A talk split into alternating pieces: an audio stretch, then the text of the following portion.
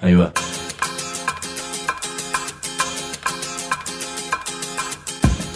La Vaca es una colecta de recursos, es una cooperativa de trabajo, es una página web, un periódico mensual, una editorial, una cátedra, un bar. Es lo que necesitamos crear para ganarnos la vida y perdernos la obediencia de vida. La Vaca es comunicación, ida y vuelta. Ahí va. Decimu, no te calles. Decimu, como se te cante, como te salga, como puedas. Decimu para que escuchen los que te dicen, vos no digas ni mu. Ahí va.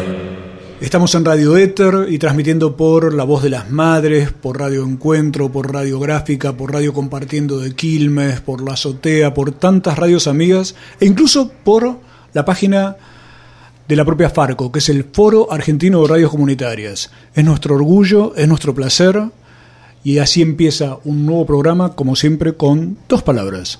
Decimu. Decimu, Decimo en el aire, con los pies en la tierra. sentí la radio.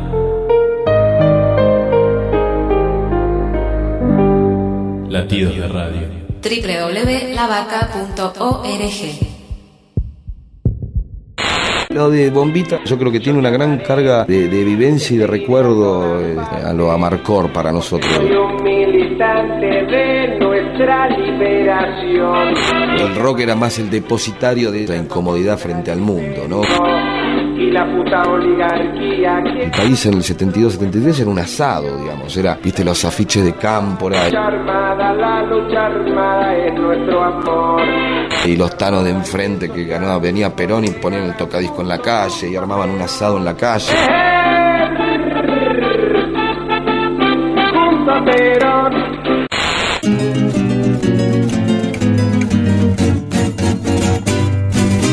Estamos en una nueva emisión de Decimú, el programa de la Cooperativa de Trabajo La Vaca. No tengo la menor idea de por qué programa vamos, pero si tuviera que hacer una apuesta diría que más o menos por el 30.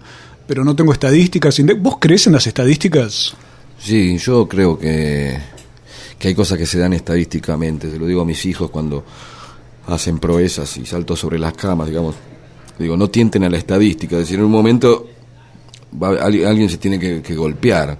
El tema es que lo que no creo que, que alguien pueda dominarla. Digo, siento que las estadísticas son fantasmas. Pero va a pasar. En algún momento hay un número determinado de cosas que en determinado momento caen y se tiene, es decir, yo a, a- veces cuando anoto cosas, ideas para, para laburar, digo, en algún momento, ten- generalmente en la 14 o 15, en la 12 encuentro este, algo más o menos interesante. Es estadístico, en algún momento se va a dar. El tema es que no, no creo que se puedan dominar exactamente.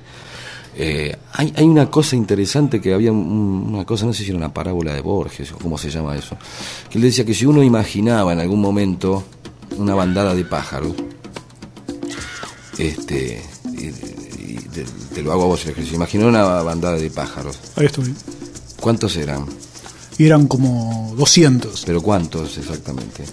214. No sé, ahí ya estás pensando y tirando algo, pero eran 200, quién sabe, no sabés. Sin embargo, vos imaginaste una bandada de pájaros que evidentemente tenían una cantidad exacta, pero vos no la sabés. Exacto. Yo creo que las estadísticas es, es- es- es parecido. Uno se puede aproximar un poco ahí, pero no son tan... No, no creo que pueda controlar su exactitud, afortunadamente. Empezamos hablando de bandadas de pájaros con un amigo de tantos años y que son las cosas que me hacen más divertido poder hacer este programa. Y este amigo se llama Pedro Saborido. No, quiero aclarar un detalle que es que mucha gente conoce un programa de televisión, los chicos sobre todo, mis hijos, ahora vamos a hablar de los tuyos, pero que se llama Peter Capuzotto y sus videos. Y ese Peter es este amigo que tengo acá. Pedro, ¿a vos te dicen Peter en general o el Peter fue un invento por otro no, lado? No, hay- eh, a mí me dicen Peter. Peter. eh, sí, es como una especie de, de- de- de formación suburbana de Peter, es como, como decir, vivo en la calle Monroe. Es Monroe, pero nadie dice Monroe. A mí nadie me dice Peter, me dicen Peter. Me- eso, Es lo que pasa con la pero gente- de, de ahí salió el- un poco el, el nombre del programa también. Así que Peter, como si vivieras en Wilde. Exactamente, en Harley vivía. Pero bueno, pero como si fuera en Wilde. Claro, en Wilde, ahora caigo, sí. No en Wild. No en Wild. Sí, Peter. sí. Peter, Peter. ¿Cuántos años tenés? 45. ¿Y cuántos chicos? A Dos. punto de caerse de las camas. Dos, eh, Dante de, de 11 y Sofía de 9, chiquitos.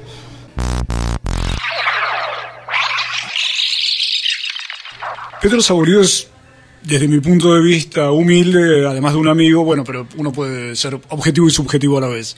Y la es, creo que es una buena variante. Y es uno de los humoristas que, a través de ese tipo de programas o del programa de radio, Luz en el Cielo con Capuzotos, para mí está marcando esta época de humor junto con otros amigos de Barcelona, por ejemplo. Sí. Creo que esta- estos no, no, años no digo yo sí, no digo yo sí estoy marcando, digo, creo que sí, Barcelona. Ahí te sumás a la- al elogio. Ah, Eso sí, por supuesto. Pero te, te quería preguntar algo previo. Todo un humor que evidentemente tiene un grado de profundidad, inteligencia, crítica para ver distintas cuestiones. Te quería preguntar un poco por tu vida. Vos estudiaste, ¿cómo, cómo llegaste al punto de convertirte en un guionista y en un autor de humor como sos hoy? Yo quería ser periodista. Eh, estudié, me- mejor dicho, primero quería ser director de cine. Estudié en la Escuela de Cine de Avellaneda, me pasé, eh, di unos exámenes antes de terminar el industrial, porque yo me recibí técnico electrónica y, y estudié, y, logré a los 19 años ya trabajar en cine. Eh, cuando trabajé en, en Los Chicos de la Guerra y en Esperando la Carroza como, como asistente de sonido. Incluso en Esperando la Carroza, en la copia televisiva, que no, es otro formato al que se ve en el cine, este se ve uno de mis micrófonos desde arriba en una de las escenas. Hasta que me aburrí un poco porque veía todo lo que era el, tránsito del, de la gente que hacía cine. Años para hacer una película, proyectos gigantescos. eh, y me- yo sentía unas ganas de contar cosas más rápidamente. Y, me anoté en la, facultad de Lomas y así que me- me empecé a estudiar periodismo en ciencia de la comunicación, ¿no? Es más que periodismo. Y, y en determinado momento apareció una oportunidad con, yo fui siempre y sigo siendo amigo de Omar Quiroga, de, Avellaneda, de épocas así de militancia de, de andar por, por los bares cuando uno tenía 17 años, 18, y directamente apuntamos una cosa que jamás se nos hubiera ocurrido. Veníamos de ciertas cosas peliagudas, de hacer programas, muchos programas en, en, en- en radios, en las primeras radios este, alternativas, Claro. la, eh, este, o radios truchas, como se le decía en ese momento. Estábamos hablando del 88, 87. Son las, en, FM Avellaneda hacíamos un programa llamado La Luna con Gatillo, que estaba, tenía que ver con un, un- un poema de Tuñón. eh, y empezamos a hacer muchos programas ahí y, obviamente faltaba la, la- idea del sustento y alguien nos acerca la idea que estaban buscando guionistas para una radio, no sabíamos ni qué radio era y ni qué ni, ni para ni para qué. Y con, con Omar nos animamos a escribir humor a partir de cómo bromeamos en ese programa que queríamos hacer periodismo. Pero también tomamos en cuenta que era una época donde estaba Lalo Mira haciendo Bangkok, que era un gran disparate, un gran, delirio, era ya los primeros años de Dolina, que era el, para mí es como el maestro en esta cosa de manejar el humor y, y, a, la vez poder contar algo. Y estaba la noticia rebelde, que estaba digamos en, en un buen momento, que era una buena dosis de, de periodismo, una visión muy fresca de, de hacer humor y periodismo. Entonces nos enganchamos. Cuando fuimos a hacerlo, resulta que hicimos el concurso y aparecimos haciendo guiones para Mario Zapag. Ah, bueno. Sí. Eh, ah, la verdad fue algo raro. Nunca lo conocimos, no nos presentamos, el tipo no nos quería conocer. Eh, no nos saludaba. Le escribimos una semana y nada, y ahí nada, nos echó, digamos, no, no quiso trabajar más con nosotros. O sea, todo el proceso del gran concurso ese derivó en que el tipo, los que ganaron ese concurso terminaron laburando una semana.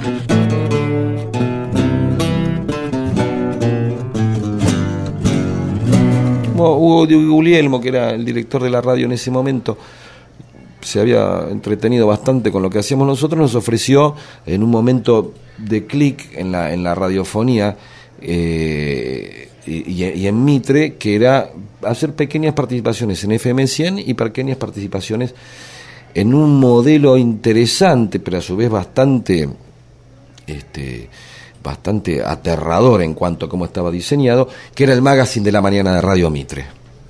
Y ahí fuimos con Saborido y Quiroga. Ahí está. Eh, la pegamos con haciendo empezando a compaginar cosas sobre Menem y aparecimos montados sobre el menemismo haciendo humor político, que era una manera de rozar esa vocación periodística que teníamos con Omar. Sí, cómo no. Porque mejor que decir es hacer. Por ello, proponemos la creación de la Controladuría General de la República. Por ello, proponemos la creación de la Controloría General de la República, Controladuría. Contraloría General de la República, Oh, olvídelo. Porque para prometer hay que saber pronunciar. parece excelente. Por favor, me lo mandan al cassette. Si lo ponen a la venta, No, no, no. eh, no, no, no, en la cometa. Humor y periodismo en época de Menem. Temas no le faltaron nunca. Saborío y Quiroga pegaron un salto enorme. Y me encanta haber podido charlar de esta parte de la historia, pero vamos a seguir hablando sobre esa etapa de militancia que me contabas. Y después me tenés que contar de algunos señores como y señoras como Violencia Rivas. Necesito así algunos datos porque vos los conocés más de cerca. Seguro. Ya volvemos.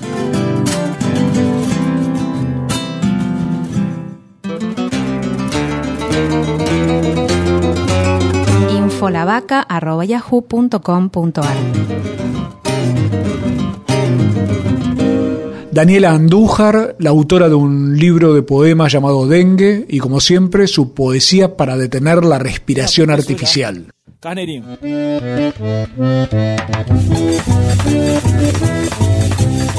Ante tanto tedio organizado, poesía, rap, canción, vals gritado, pico oral, inyección de aire en las venas del encierro. Sacate, movete. Poesía oral, poesía analfabeta, poesía alfabeta, poesía cardíaca, poesía nerviosa, poesía bombachuda, poesía puntiaguda, poesía antigeométrica, poesía no binorma, poesía para detener la respiración artificial.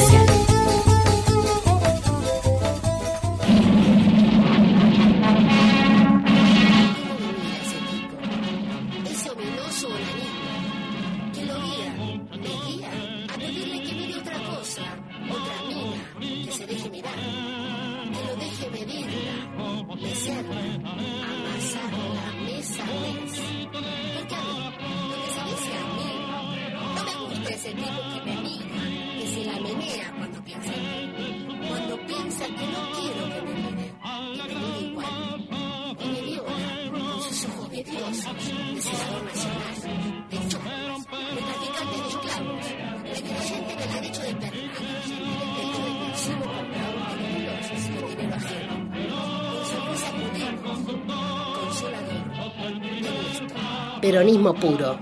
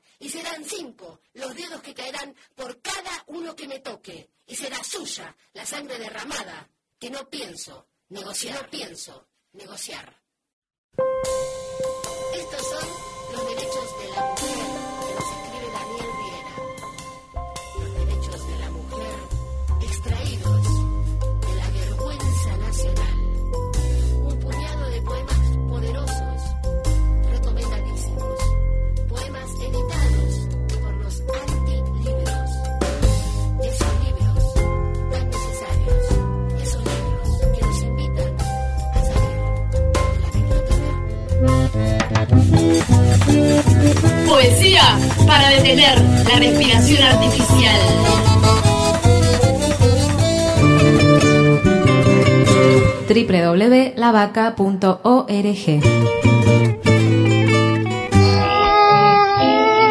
Hola, somos el dúo Suplanac. Rescatamos la música de nuestra tierra eh, y sobre todo la esencia de los indios chiligualastos, unos indios de la Patagonia que practicaban el soplanucao.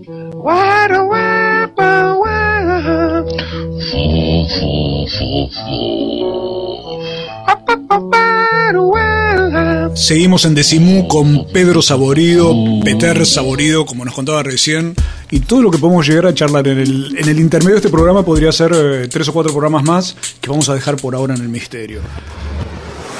Pedro, militabas políticamente, me contabas con Omar, cuando a los 17 años aparte había que recorrer barrios. ¿Qué era esa militancia política que me parece que tiene se refleja mucho en, en varias de las cosas que estás haciendo? Había, nosotros empezamos a militar en el, a fines de, de- de- de- del 81 y a un sector muy grande de chicos de, Avellaneda que pensaba que nosotros estábamos en cuarto o quinto año.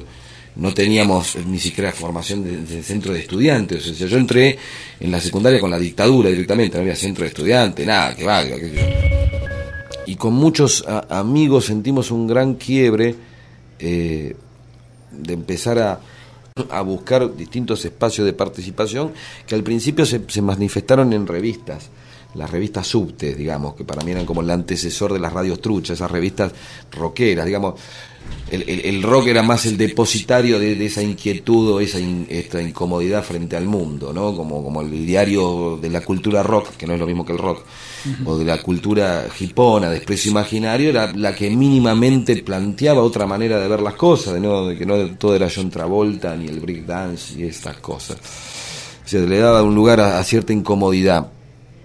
Y el primer espacio que, que, que inten- que intentamos, porque culturalmente nosotros veníamos de, esas extracciones, eh, era en, el, en, el PJ de Avellaneda.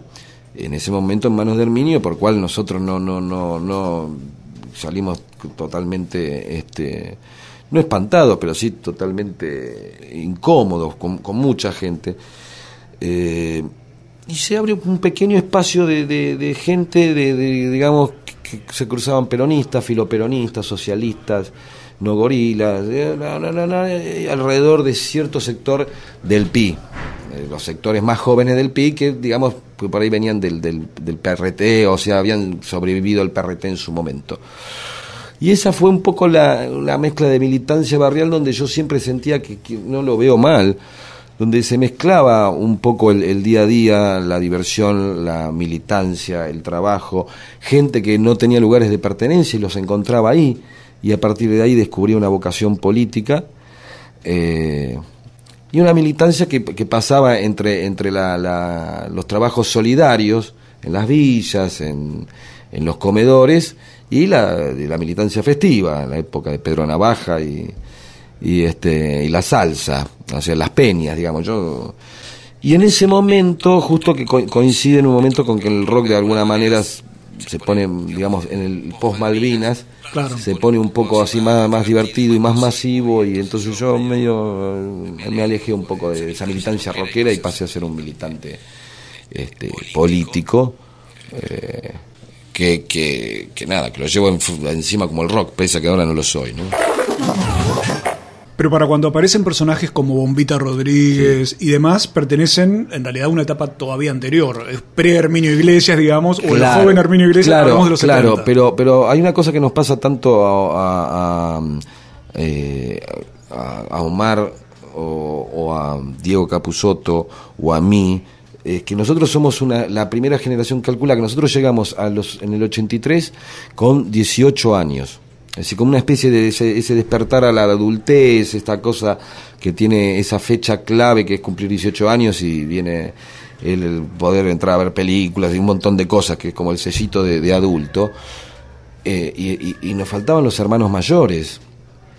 Y de alguna manera la, la- la dictadura y esos siete años de, de silencio daban una dimensión más épica aún a lo que había pasado.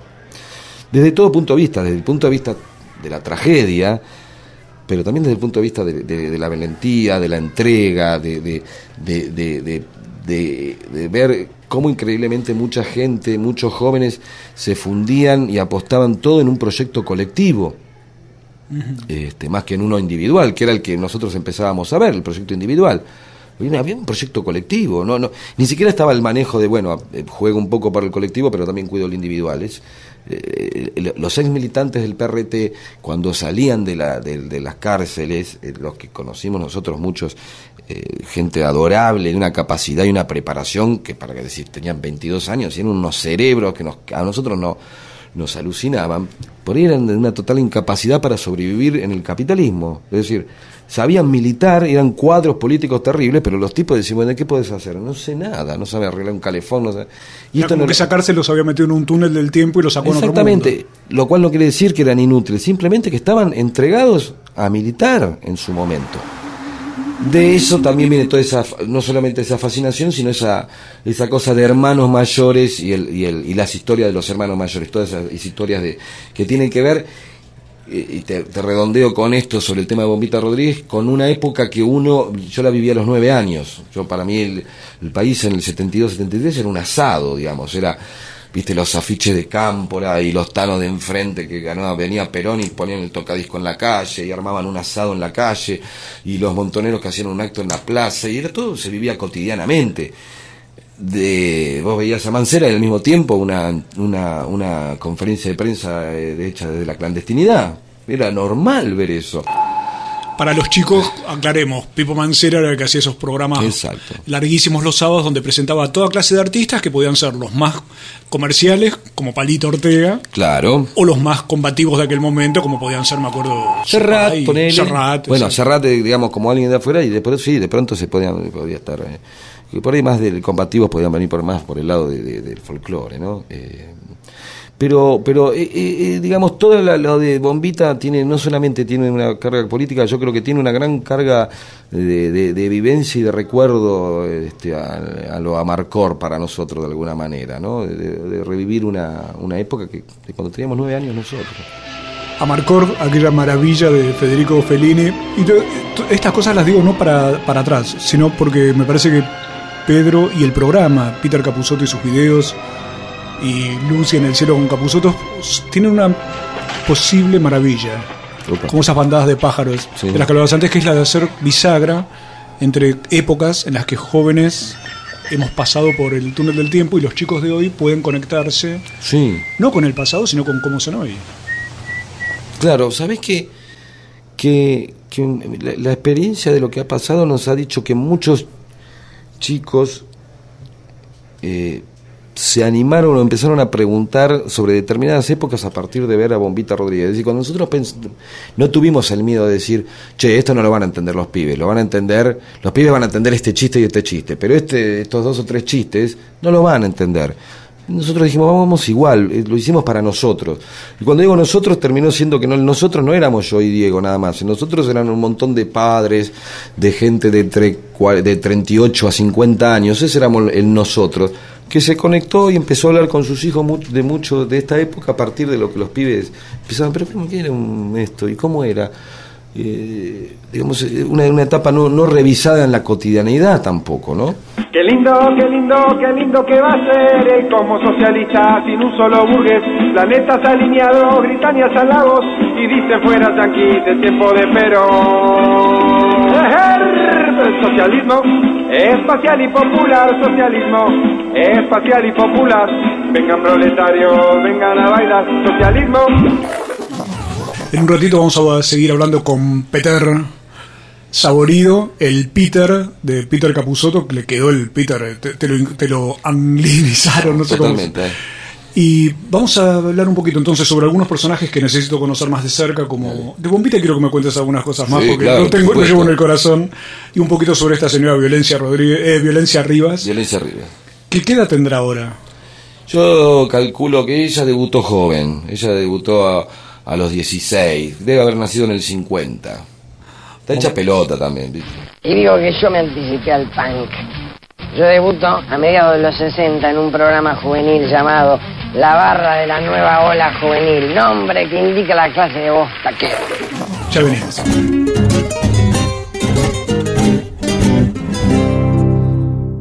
En este número de Mu se viene María Galindo y el agite de mujeres creando. Ni tontas ni, tontas ni sumisas. Feminista, feminista. Con su documental protagonizado por las Amazonas del Bajo Flores, la artista boliviana nos propone debatir la violencia machista. ¿Cuánto recibe cada universidad pública del proyecto minero procesado por el delito de contaminación? Te damos la cifra exacta. Ya tocado la lotería. Nos fuimos a recorrer el barrio construido sobre el basural de José León Suárez, aquel de Operación Masacre. Una crónica de novela como solo podés leer en Mu, el periódico de la vaca. En todos los kioscos o mandanos un mail a infolavaca.yahoo.com.ar y te lo mandamos por correo. Vivir sin violencia. Centro Municipal para Mujeres en Situación de Violencia Conyugal. Si te ocurre, no sientas vergüenza. Pedí ayuda. Consulta 0800-345-68537. Todos los días, todos los derechos. Municipio de Morón. Ahora los mejores autores argentinos y latinoamericanos están a su alcance. Por solo 14 pesos mensuales recibirá un libro por mes de una colección memorable. Desde la gente, edición del Instituto Movilizador de Fondos Cooperativos. Suscríbase al 5077-8017. 5077-8017. www.lavaca.org La antigua sabiduría dice que Mu fue un continente en el Océano Pacífico. Sus habitantes son evocados por distintas culturas como personas tranquilas y buenas. Además, eran navegantes. Los cataclismos ahogaron en el fondo del mar a esa sociedad soñada. Los La tranquilidad y la bondad son bellas, pero estarían también hundidas si no fuesen por aquellos que no supieron lanzarse al mar y desobedecer al destino. Para, más, informes, infolavaca.yahoo.com.ar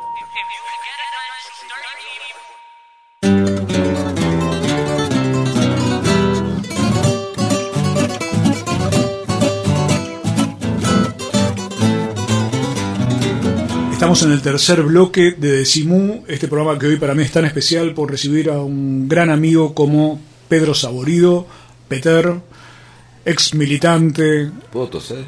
De cómo, se va, vos, ¿cómo te gusta que te digan? Me gusta que tosan en radio, me, es desagradable, pero bueno, yo tuve... ¿Cómo me gusta que me digan? Sí, señor. No, no, no, no lo dejo libre. No me gusta que me digan Pedrito. Pedrito, me- Pedrito. Me, molesta. Se lo dejo a dos o tres personas porque no tengo confianza de decirle no me digas Pedrito, pero me molesta mucho. Casi un nombre de avenida, ¿no? Sí, no, Pedrito, Pe- o Pedri, ¿verdad? es un asco, pero sí, me-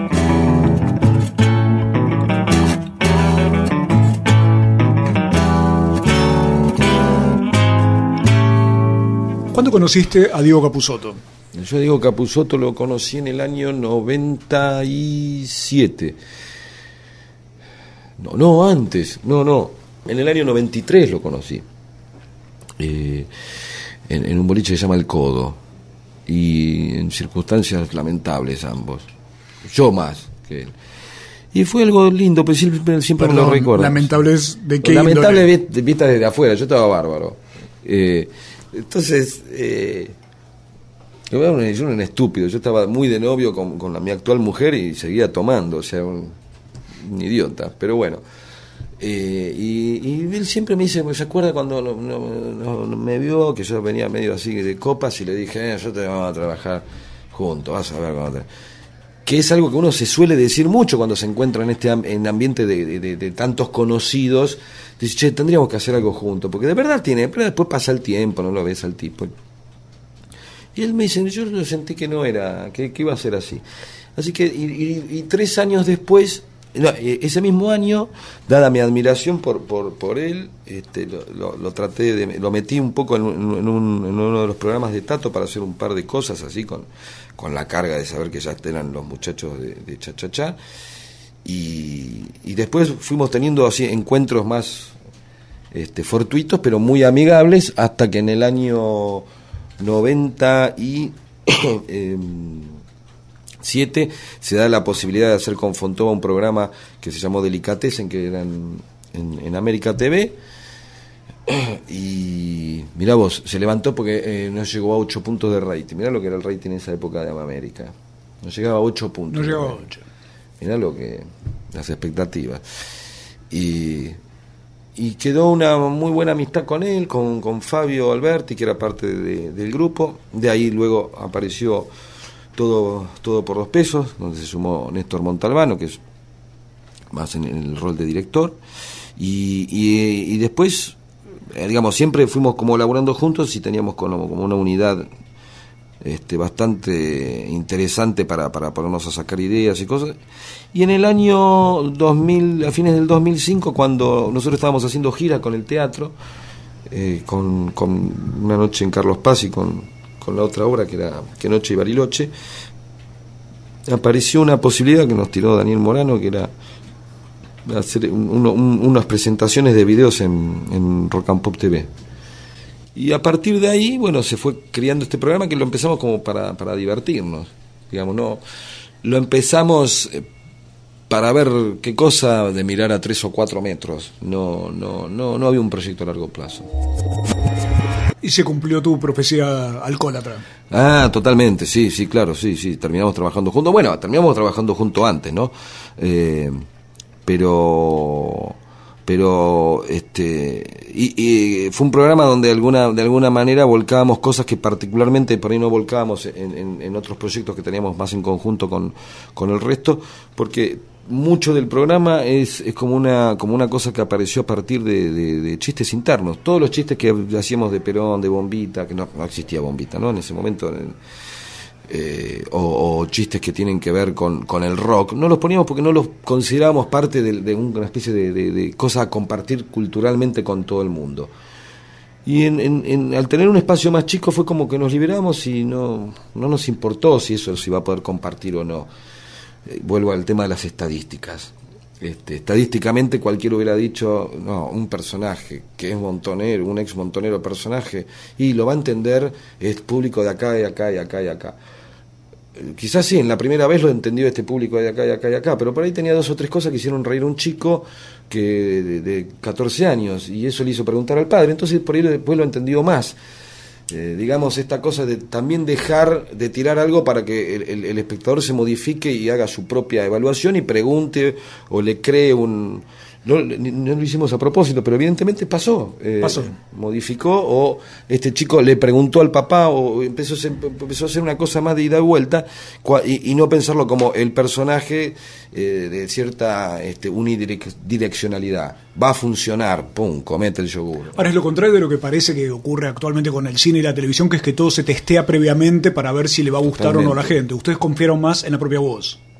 Sí, porque no jugábamos, no nos jugábamos nada. Porque es siempre mantuvimos el programa eh, eh, en términos de que no nos tengamos que jugar nada. Cuando digo esto suena, eh, hijos de puta, no se juega nada. No, no, que no nos queremos jugar nada, que no tengo que estar haciendo o pensando la apuesta exacta para tener que sobrevivir por, por el rating, por el impacto, por el, este, por el anunciante o por, la, o por la fama que tenga o no el programa, ni por la guita que podamos ganar. Ganamos bien, el programa funciona, pero yo no me vuelvo loco co- si el programa hace muchos puntos o menos puntos de rating. Eh, Digamos, confío en que nosotros damos lo mejor y ponemos todo el amor del mundo en, en hacer esto, y es para compartir esto, pero no hacemos las cosas listas, no queremos hacer las cosas para que sean consumibles por cualquiera. Las queremos hacer para los que las puedan consumir de la misma manera que las consumiríamos nosotros. Es decir, preparamos los fideos como para nuestro gusto y bueno, que se acerquen los que les gusten, que tengan el mismo gusto nuestro. ¿Se entiende la idea? Estoy tomando muchas cosas para la gripe. Eh, Está perfecto. Yo Está bien. Sí, medio así. ah. Pedro, te quiero preguntar por esta señora que me tiene de lo más intrigado, que es Violencia Rivas. ¿Es otro personaje que parecería un poco pariente de Bombita Rodríguez? Por la época nada más. Eh, es como, claro, por la, la, la, la, idea de- humor muchas veces es, es la traspolación de un determinado fenómeno en determinado momento puesto en otro lugar. Eh, esta cosa de, de, bueno, el punk es del año 76, y si hubiera sido del año 66 y no del 76, si hubiera sido algo hasta previo al hipismo, más conectado con los beatniks quizás, eh, y que hubiera una mina que acá este, ya empezaba a cantar en contra de determinadas cosas, pero con toda esa inocencia y esa sonrisa, este, decir, metete el cariño, tu cariño en el culo y... Esta es Violencia Rivas, la cantante la que se dice que a mediados de los 60, desde la Argentina, anticipó el punk. Dicen que el punk nació a mediados de los 70 en Inglaterra con grupos como Sex Pistols, The Clash y los Gargaj Siphon, que en castellano significa los sifones de gargajo. Este es un movimiento inteligente que nace del odio por esta sociedad hipócrita, enferma, cuyo futuro inexorable es seguir hundiéndose en un pozo de caca. ¡Fuera mierda! ¡Fuera mierda! ¡Fuera mierda! Entonces sa- sale de, de esa gran contradicción. Pero mientras Bombita es un, un- un idealista, este, Violencia es una nihilista. Eh, total, ¿no? No, Ahora, vos como, yo sé que te gusta leer mucho política, historia y demás, dame alguna idea sobre tu impresión sobre lo que ha sido la violencia en este país. Si fuera por violencia, creo que Rivas no, no, no representa una violencia eh, de clase ni una violencia este, política. Violencia Rivas es una violencia existencial, de alguna manera. Es, es, es la, la, la cosa de, de ver que, que, que se armó toda esta vida y esta forma alrededor de un montón de cosas y no poder manejarlo y querer estallar. Este, por eso es punk, porque está en contra de todo, no sabe lo que quiere, pero lo quiere ya, como decía Luca.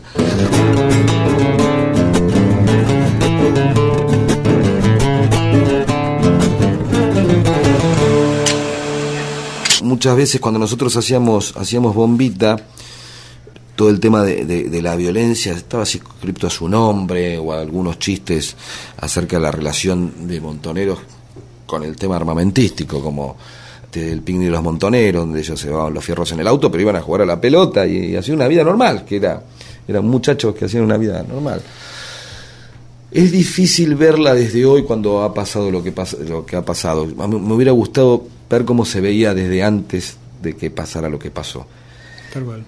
cómo, cómo hubiera, digamos, todos somos coroneles después de la batalla, como dicen esas cosas. Me hubiera gustado eso, ver qué significaba eso. Claro, uno lo ve desde ahora y estaban locos, se mataban.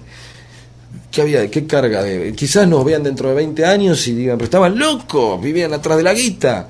Este, o vivían locos, no, no pensaban en, nadie más que ellos. Entonces, claro, uno, uno, uno, uno, y, y de la violencia, saquemos el, el contexto de la violencia de, de las izquierdas y las derechas, el contexto de la violencia en general en cuanto a cómo se manejaba un sindicato internamente, los fierros, todavía existen, qué sé yo, pero hoy los sindicatos siento que se manejan más eh, cercanos a una empresa que este, en ese momento, digamos, y hoy está toda, totalmente aceptado que un sindicalista sea casi un gerente. Y en ese momento hasta todavía disimulaban un poco, ¿no? Este, Bandor vivía en un departamento de tres ambientes, andaba con un Mercedes-Benz que le habían regalado, iba a los burros y todo. Esto, esto me parece que va a ser bombita contra los burócratas sindicales del espacio. Eh, entonces, la violencia, yo no, no, no, no quiero verla desde, desde, desde acá. Quisiera comprender. eh, quisiera comprender. No estoy con esto totalmente de acuerdo eh, en, en condenar este, tan fácilmente o decir se equivocaron tan fácilmente. Me hubiera gustado ver, sentir un momento, bueno, cómo se vio antes de que pasara, cuando eso era una posibilidad, cuando no eh, eh, eh, la violencia estaba relacionada con la irracionalidad, sino cuando un tipo como Rodolfo Walsh practicaba tiro, vamos, caramba, no he visto poco, he leído a pocos tipos tan cerebrales como Rodolfo Walsh, este, y a su vez con esa capacidad de emocionar, y el tipo practicaba tiro, digamos, supongo que debe ser un tipo que la opción armada la pensó más de una vez. Este, y tampoco eran grupos de, de, de- de- de tiratiros o de, rompevidrieras, ¿no? Había contadores, había una serie, había un ejército organizado, ¿no? Esa es, es mi- un poquito mi visión. ¿Qué historia la Argentina y qué historia la que funciona, apenas lo pensamos un poco bien, como el contexto y el sustrato y el background, qué palabra fea, o el, Sí, pero... la losa de todo lo que hacen en Peter Capusotto y sus videos, Diego Capusotto y nuestro amigo Pedro Saborío, con el que ya vamos para el último bloque, porque me gustaría que después de hablar de fierros, de pájaros, de bombitas y de violencia, podamos hablar un poco de periodismo.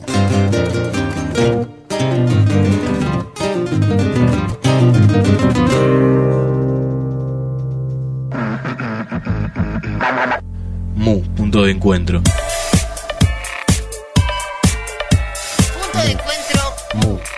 Mu, punto de encuentro. Nuestro bar, nuestra feria, nuestro escenario.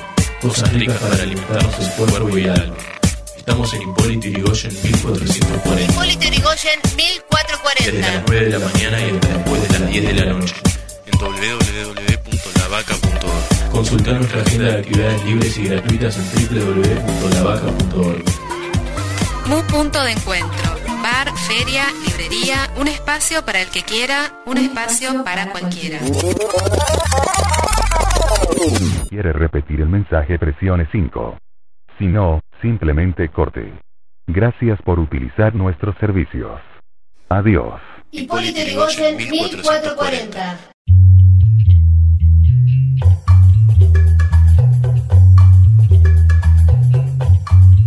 www.lavaca.org.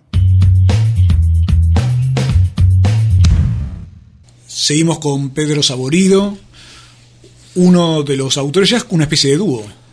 Sí, Saborido sí, sí. Capusotto. Sí, sí. Sos de armar equipos, ¿no es cierto? Sí, soy de armar equipos este, con sus correspondientes individualidades.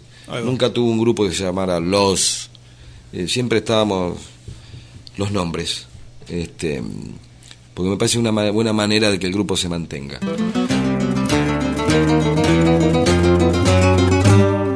Pedro, como recomendaciones previas y como, como, ¿cómo te diría? Como genealogía del humor que a vos te gusta. Sí. Dame algunos nombres. Eh, Dolina, que es algo más que humor, o que, o que es algo con humor. Eh, Buster Keaton, eh, Upumorpo, Jaujarana, algunas cosas de Porcel, eh, en, en los seten- en 73, 74, de Porcelandia, eh, mucho de de las mucho de las mucho de muchísimo de, de la Mengano y la revista Satiricón. Algo bastante de humor una de feriado nacional que fue un revistón que hizo Martín García como contrapartida de la- del proyecto radical atrás de humor aparece el- la revista Feriado Nacional ese es un poquito el, el espectro humorístico Lelutier también Pedro, y en el, en el en ese proyecto que tenías de estudiar periodismo, ser periodista y demás. Ahora te traigo al presente, no dejas de ser una especie de periodista que le entra por otro lado a la realidad. Pero ¿cómo ves el periodismo actual? La verdad, no, no, no lo veo. no. Ah, te voy a confesar una cosa. Hace desde el 29, 30 de junio que no leo un diario. Me entero a través de los demás de las cosas, o leyendo Barcelona. ¿Y se sufre mucho? No, no, no, pero no, no, no es recomendable. ¿eh? Yo no, no lo recomiendo, es lo que digo que me, me tuve que hacer yo frente a una. Sentí una intoxicación mediática eh, que, que sufrí. De, de- en un momento estaba mirando ocho diarios al mismo tiempo porque la internet hace la posibilidad. Antes vos decías, leí un diario, no te podías comprar ocho diarios, ni en los bares había diario. Vos leías el que estaba ahí el que te prestaban. Ahora vas a un bar y te lees La Nación, Clarín, página, ámbito financiero. Y con internet yo paseaba por ocho compulsivamente por, lo- por ocho diarios y ya iba descubriendo los pequeños sitios y diarios digitales. Tu socio Diego me decía en algún momento, te están formateando el alma. Yo creo que, que eh, no, no, no digo que no hay que leer los diarios, para nada. Yo digo, no hay que meterse donde uno no sabe si va a hacer pie.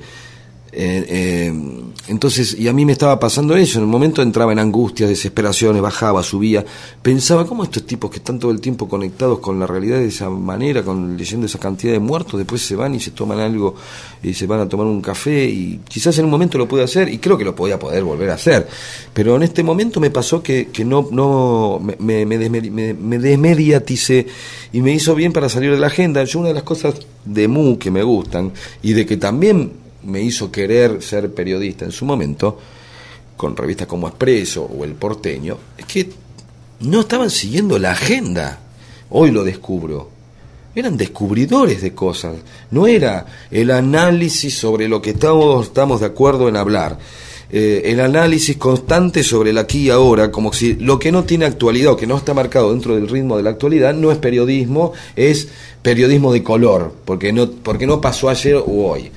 Eh, eso, eso me embroncó bastante. eh, y cuando encontré espacios como, como MU eh, o como Barcelona, que me permiten, y gracias a ellos me tengo que me evito leer yo los diarios, eh, o como este eh, eh, eh, sitios sitios como los trabajos prácticos que de pronto ponían a hacer otra cosa ver que seguía eh, había un había ta- también un mundo que era importante digamos cuando pude de- de- dejar de sacarme de la cabeza que lo importante era lo que me estaban informando que era importante hoy. O me sentí liberado no, no- me sentí liberado del, del, del ser el, el tipo informado. Sea un tipo informado sí y con eso qué haces o sea yo lo que sí creo es que uno se puede informar, obviamente, pero también decía, si yo no articulo esto con lo de, de lo que me informo, con algún cambio, algún proceso de cambio real que ya pueda hacer en mi vida, para mí o para los demás, no me sirve. O sea, ya sé que hay un tanto porcentaje de pobres, ya sé lo esto, ya sé lo otro, ya sé lo otro, ya sé lo otro. Más allá de informarme para ir a una marcha, para apoyar o desapoyar algo, va a ser más concreto, que yo me comporte muy bien con la gente que está alrededor, este, eh, este, que, que, que, que lo que pueda ayudar a un comedor o, como lo hago, o determinadas actividades solidarias que puedo hacer, va a ser más interesante que esté perdiendo dos horas enterándome si el INDEC o no el INDEC. Es, es un poco así, perdón que me embale, pero pero no, no es que lo, se lo recomiendo a los demás que lo hagan. A mí me pasó eso, yo tuve que dejar de... Me angustiaba. Te angustiaba. Y eso, Sí, eh, eh, hubo un título hace poquito en una MU casualmente, te agradezco desde ya tus palabras, pero era Los medios meten miedo. Pero obvio. Y me lo estaba metiendo a mí. Ahora, te quería consultar también lo siguiente. El programa de ustedes, ¿cómo se estructura? Alguna vez, charlando con vos, me hablabas de cierta idea cooperativa, de modos distintos de organizarse, Se- manteniendo se- el- se ese nosotros y el yo, se- ¿no Se estructuró siempre a partir, primero, de... de, mm, no es una cooperativa, de, de- pero sí a partir de mantener cierta metodología de garage. ¿Qué, qué metáfora te gustaría que use? ¿De qué tipo? A ver, dale. De qué, una metáfora, dame, que- que- dame un tema para ser metafórico con eso, Un para tema. utilizar. Cualquiera, el que quiera. Autos. Autos, ahí está. Eh, no queríamos ni el auto más rápido, ni el más veloz, ni el que, el que- en el que se quería subir la gente. Queríamos el auto donde estábamos cómodos nosotros. Y, y lo tenemos. Tenemos el auto donde estamos cómodos nosotros, donde entra la cantidad de gente que le gusta venir con nosotros en ese auto. No tenemos ni uno de última moda, no nos interesa modernizarlo y se le van haciendo los arreglos que a uno le gusta hacerle, no los que hay que hacer cuando muchas veces nos tentaban de Canal 13 eh, y nos decían, pero acá van a tener más producción, y acá, y yo le decía, ¿y quién quiere tener más producción? Yo no quiero tener más producción, no quiero enfermarme la cabeza. Como si fuera más cáscara también, ¿no? Sí, no, pero aparte no quiero, no tengo ganas de ir a discutir si después va a venir tal de tal novela o tal otro, si hago 7-1, 4-6, 9-1. El tema del rating es, es una de las cosas más enfermas que siento, es un instrumento publicitario puesto en manos de la gente al pedo. O sea, hoy escuché una cosa que me maravilló. Primero, hasta mi vieja habla de rating, digo, ¿para qué te sirve? Saber que hizo 9-6 o 10-4. ¿Te gusta o no te gusta un programa? Hoy escuché un tipo a la mañana tirando el rate- los ratings de ayer, te la hago corta. Decía, Tigre, Almirante, no sé con quién jugó Tigre ayer. Hizo 6-4. Yo no me enteré de cómo salió el partido, pero me enteré del rating que tuvo. Dije, esto, esto es la culmine de la pelotudez. O sea, un tipo dice cómo el rating que tuvo un partido y no dijo cómo salió. Esto fue de la mañana. Volvemos al problema de las estadísticas. Sería el caso casi brom- bromístico de las... Sí, de las- yo en, en, en ese sentido eh, queremos seguir caminando por donde estamos cómodos. Ya estamos viejos, ya no, no hay peleas y, y guerras que ya no nos creemos. Pero no estás tan viejo, Pedro. No, bueno, pero te quiero decir, no, no, no, no, hay fascinaciones que ya no tenemos. Estamos cómodos yendo a Villa Gesell. Queremos seguir yendo a Villa Gesell. Eh, esa sería la, la metáfora eh, a turística. donde se va con el auto que uno tiene. tranquilo. Exactamente, y el Pinar, y conoces, y hay olas y playas. Bueno, increíblemente, Pedro Saborío nos está explicando un secreto del éxito que pasaría a estar no por los tradicionales y marketineros secretos, sino por respetar la propia voz, respetar Sí. un modo de trabajo, respetar el propio gusto, el propio placer y un tipo de vida distinta donde uno no se enferme. Ahí está la cuestión. Sí, yo eh, eh, estoy reventado de trabajar estos tres días, se me acumuló mucho trabajo, pero no me quejo, no, no, no tengo una úlcera en el estómago. Yo he ido, he tenido trabajos y siento que mucha gente los tiene y lamentablemente pues, se puede salir o no, se los puede sobrevivir o no, donde sentías en el estómago que no querías hacerlo. Eh, por suerte creo que tardé mucho tiempo, pero pude lograr tener trabajos que a pesar de que me llevan muchas horas, este, me dan lo necesario para, para, para vivir bien y no y no tengo que, que o sea me- yo me hago problemas si el programa sale bien o mal no si mide mucho o mide poco si mide mucho o mide poco ya no es un problema mío Para relacionarlo con lo que pasó en el comienzo del programa, Pedro, te quiero agradecer mucho tu visita Gracias. porque nos dejaste ver una bandada de ideas. Hasta luego todos ¡Ay, ay, caramba! Son oligarcas. ¡Ay, ay, ay, caramba! ¡Er, Son oligarcas. ¡Papar!